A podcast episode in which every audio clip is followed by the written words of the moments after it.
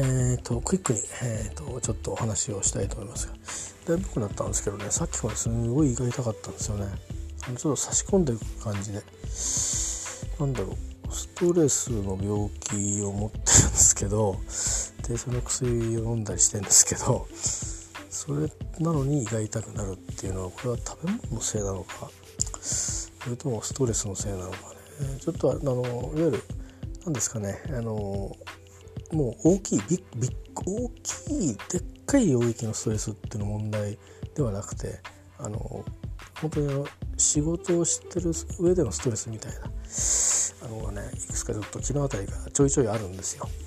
でそれは別に仕事上慣れてることなので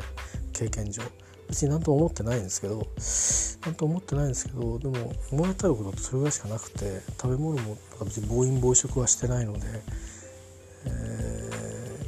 変ななんか変ななんか生肉も食べたりとかもしてないし刺身も食べてないし貝も食べてないしなと当たるってこともないし吐き気はしないしでも薬が効いてきたみたいなんで少し今痛みが引いてるんであの、まあ、そういう感じでありますよ。あのっていうのはだからなんですよねなんか普通に仕事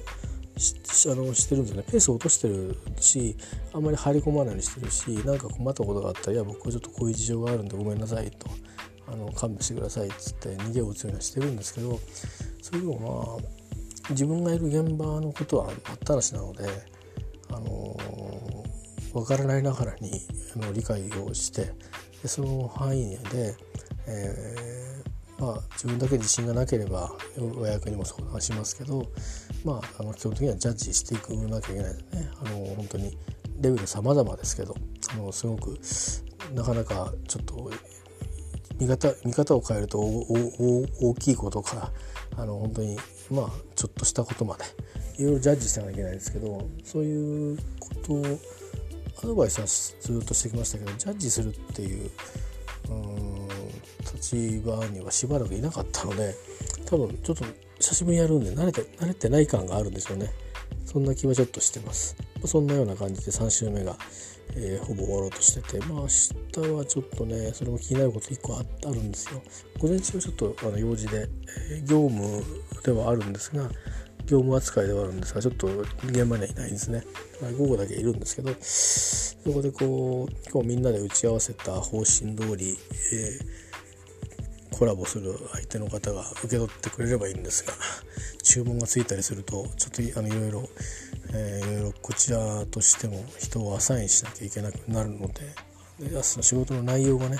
ちょっとこうプロフェッショナルな仕事ができるそういう負荷もかかる仕事をお願いしなきゃいけなくなるんで、うん、事前に話打診はしてるもののちょっとねあの私としても不本意な感じがあるので、えー、そうならなくていいなと思ってるんですけど それ考えるとまた胃が痛くなりそうなので、えー、ちょっとまああの考えないで寝たいと思いますが。まあ、そんな感じですね。で、あとは、今日は NHK のね、あの、ドラマ見ましたよ。えーと、地震のね4日目でしたけど、えー、なかなかもうお腹いっぱいですっていう感じで、え、でもやっぱりいろいろ対策しなくちゃなと思いました。のちょっと今すぐできないけどでもそうなんていうかそう言ってるうちに1年1ヶ月1ヶ月1年で経ってしまっちゃいけないと思うので、えあの時やっときゃよかったなっていうことにならないうちにあの、まあ、私的にはちょっと今週末にはですねまあちょっと自分のちょっと部屋の片付けからやんなくちゃいけないなと思ってるんですけど少しちょっとあの全部一気はできないと思うんですけど少し改善をしつつあとはあのタンスですかね。タンスの押さえはしてあるとこがあるんですけどちょっと場所違ったなっていうのとこれ全くえっ、ー、とまあこれ押さえですかね。突っ張り棒をした方がいいなっていう、えー、タンスが2竿ほどあるので、あのそれも追加で、えー、やるようにちょっと、あの考えてみようかなと思ってますね。えー、あのあんまりたくさんお金はかけられないんですけどまあでもタンスの突っ張り棒は命に関係するので、まあ、あんまりそれは細い細い、ね、ケチなこと言ってられないなと思ってますね。であとなんかいろいろ見てたらいろんなあの番組がやってて要は閉じ込められたら笛を吹いてるといいぞとかって100円ショップの笛で十分とかっつってかなり遠くまで体力を使わずに音を知らせることができるんでもしかしたら誰か気づいてくるかもしれないということですよね。それとか人の気配がしたら人がいるかもしれないっていう知らせる時に声で喋るんじゃなくて笛の方が伝わるとらしくてそれも100円ショップの笛でいいそうなんで、えー、そんなもん買っとこうかなっていうのとあと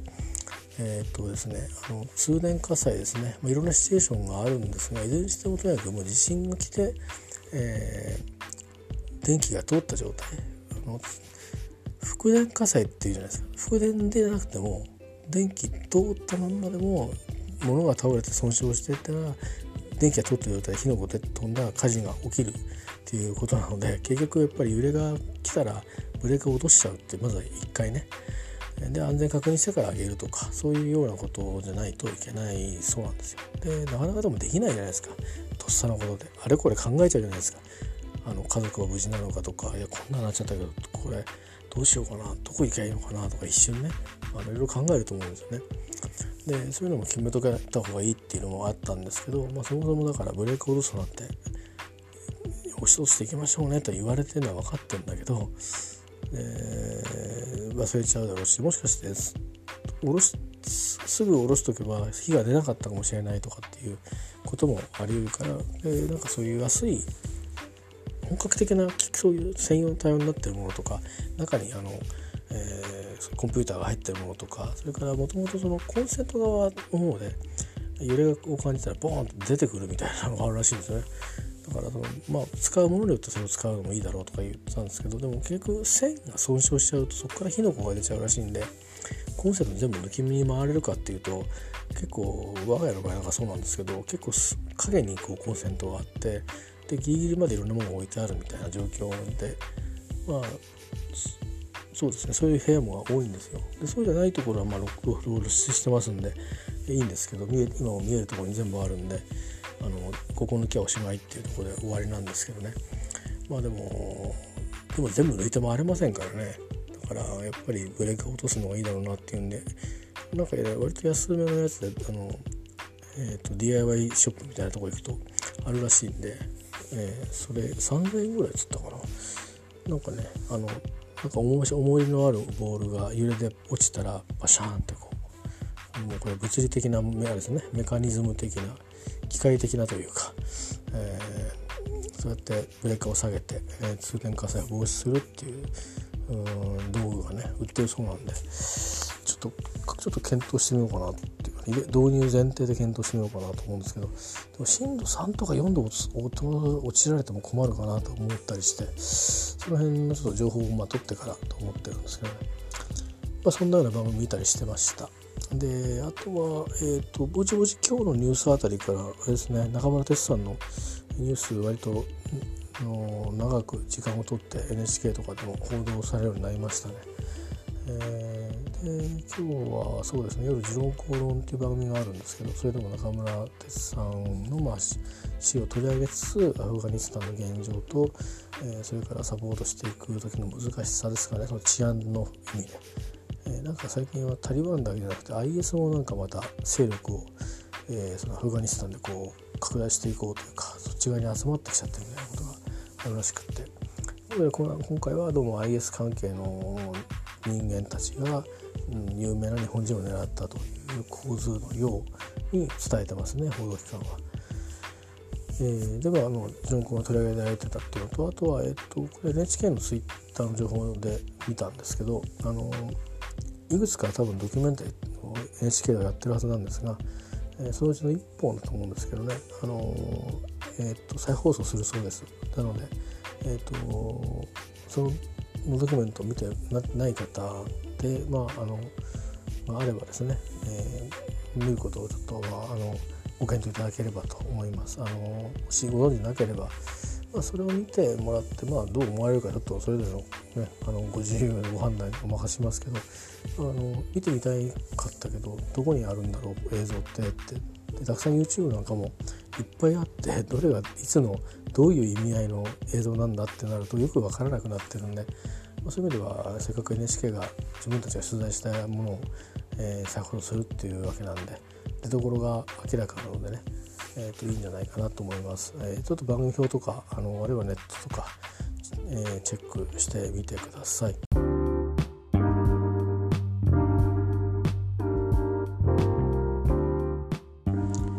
ということで、えー、とね、個人的なエピソードも吹き込んだんですけどね、えー、大幅にカットしましたんで、ちょっとなんか途中ピシッと切れましたけど、えー、これでおしまいです。えっ、と、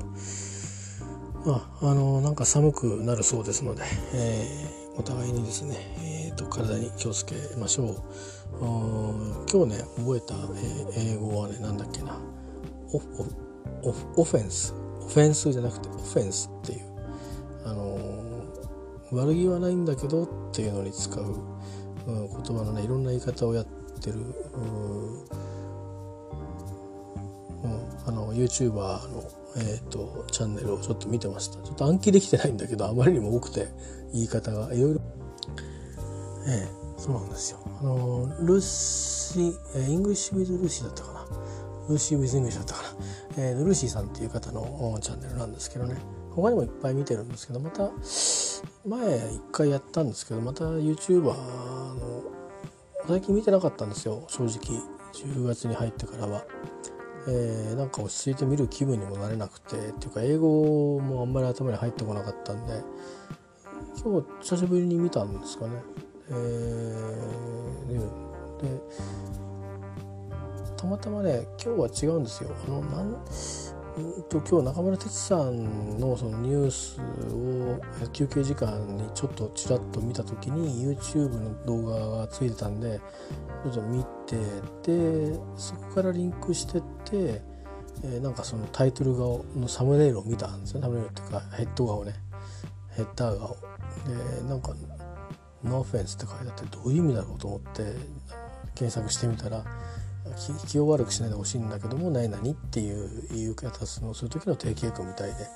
そのバリエーションを教えてくれてるビデオの回なんですね。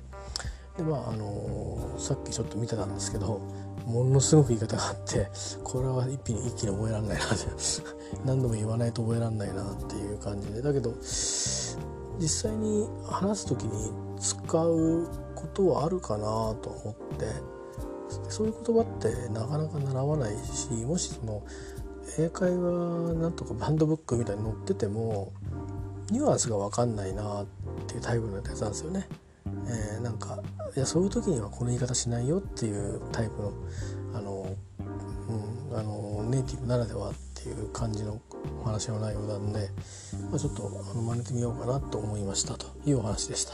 以上でございます。えー、とあのいい日をお迎えください。you